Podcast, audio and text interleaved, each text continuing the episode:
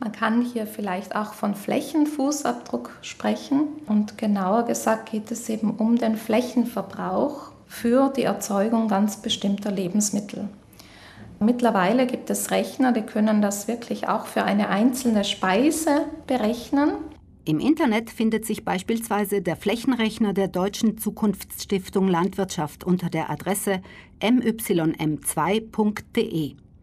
Das steht für My Square Meter, also mein Quadratmeter. Der Rechner gibt Auskunft zum Flächenverbrauch von einzelnen beispielhaften Speisen, aber nicht nur. Zum Beispiel für einen Burger mit Pommes oder für ein halbes gebratenes Hühnchen oder auch für ein Müsli. Und man kann darüber hinaus dort auch den Flächenfußabdruck von eigenen Lieblingsrezepten berechnen, indem man eben entsprechend die Zutaten aus der Datenbank eingibt und auch die verwendeten Mengen. So ein Flächenrechner macht den Zusammenhang bewusst zwischen dem, was wir essen, und dem Boden, denn nahezu alles, was auf den Teller kommt, verbraucht Ackerfläche. Veranschaulichen lässt sich das am Beispiel einer Pizza. Da benötigen wir für den Teig zuerst einmal ein Getreide wie Weizen oder Dinkel und dieses wird ja auf einer Ackerfläche angebaut.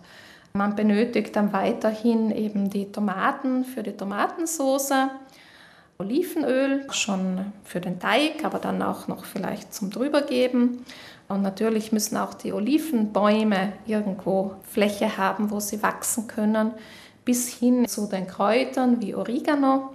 Und nicht zu vergessen eben, wenn es eine klassische Pizza Margherita beispielsweise ist, dann kommt ja auch Mozzarella drauf. Das heißt, es braucht Ackerfläche für die Kühe und wahrscheinlich noch zusätzliche Ackerfläche für Kraftfutter aus Getreide oder Soja, das diese Kühe bekommen. Die weltweite Ackerfläche ist allerdings begrenzt. Im Moment beträgt die weltweite Ackerfläche ungefähr 1,5 Milliarden Hektar. Und wenn man das in Relation setzt zur Erdbevölkerung, wenn man da jetzt 7,5 Milliarden Menschen ungefähr mal annimmt, dann erhält man eben eine Fläche, die rein rechnerisch jedem Menschen zur Verfügung steht. Und diese Fläche sollte dann ausreichend sein, um im Laufe eines Jahres alle benötigten Lebensmittel zu erzeugen, aber auch beispielsweise Faserpflanzen für Kleidung. So wie etwa Baumwolle, Hanf oder andere Pflanzen, aus denen sich Fasern gewinnen lassen, bis hin zu den Futtermitteln für Nutztiere, die auch Ackerfläche verbrauchen.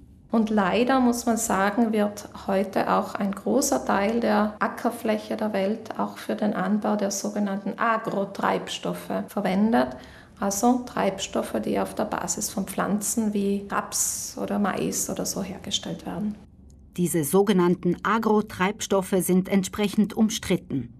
Den ohnehin knappen Ackerboden auch noch zur Treibstoffproduktion zu nutzen, halten Kritiker angesichts der knappen Ackerböden für einen Schritt in die falsche Richtung.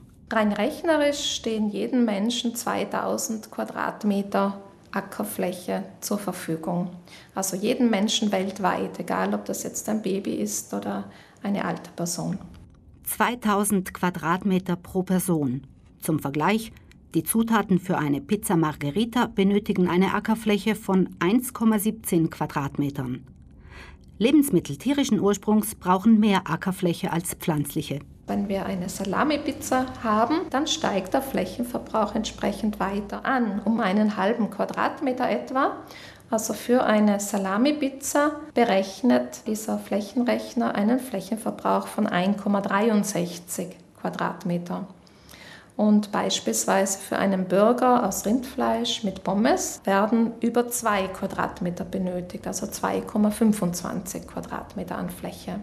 Wenn es um Ernährungssysteme der Zukunft geht, ist die Frage nach dem Flächenverbrauch eine ganz entscheidende.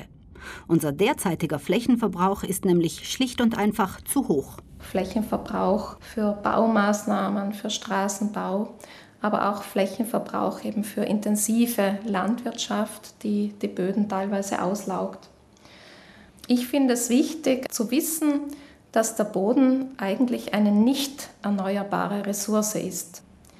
Das klingt jetzt vielleicht paradox, aber nicht erneuerbar bedeutet eben, dass die Rhythmen, in denen der Boden sich selbst wieder bildet, dass die so langsam sind, dass man eben nicht von einer erneuerbaren Ressource sprechen kann. Verschwinden kann die kostbare Humusschicht im Handumdrehen. Erosion und abgeholzte Wälder tragen ihren Teil dazu bei. Bis sich ein Zentimeter neue Humusschicht bildet, braucht es allerdings rund 200 Jahre.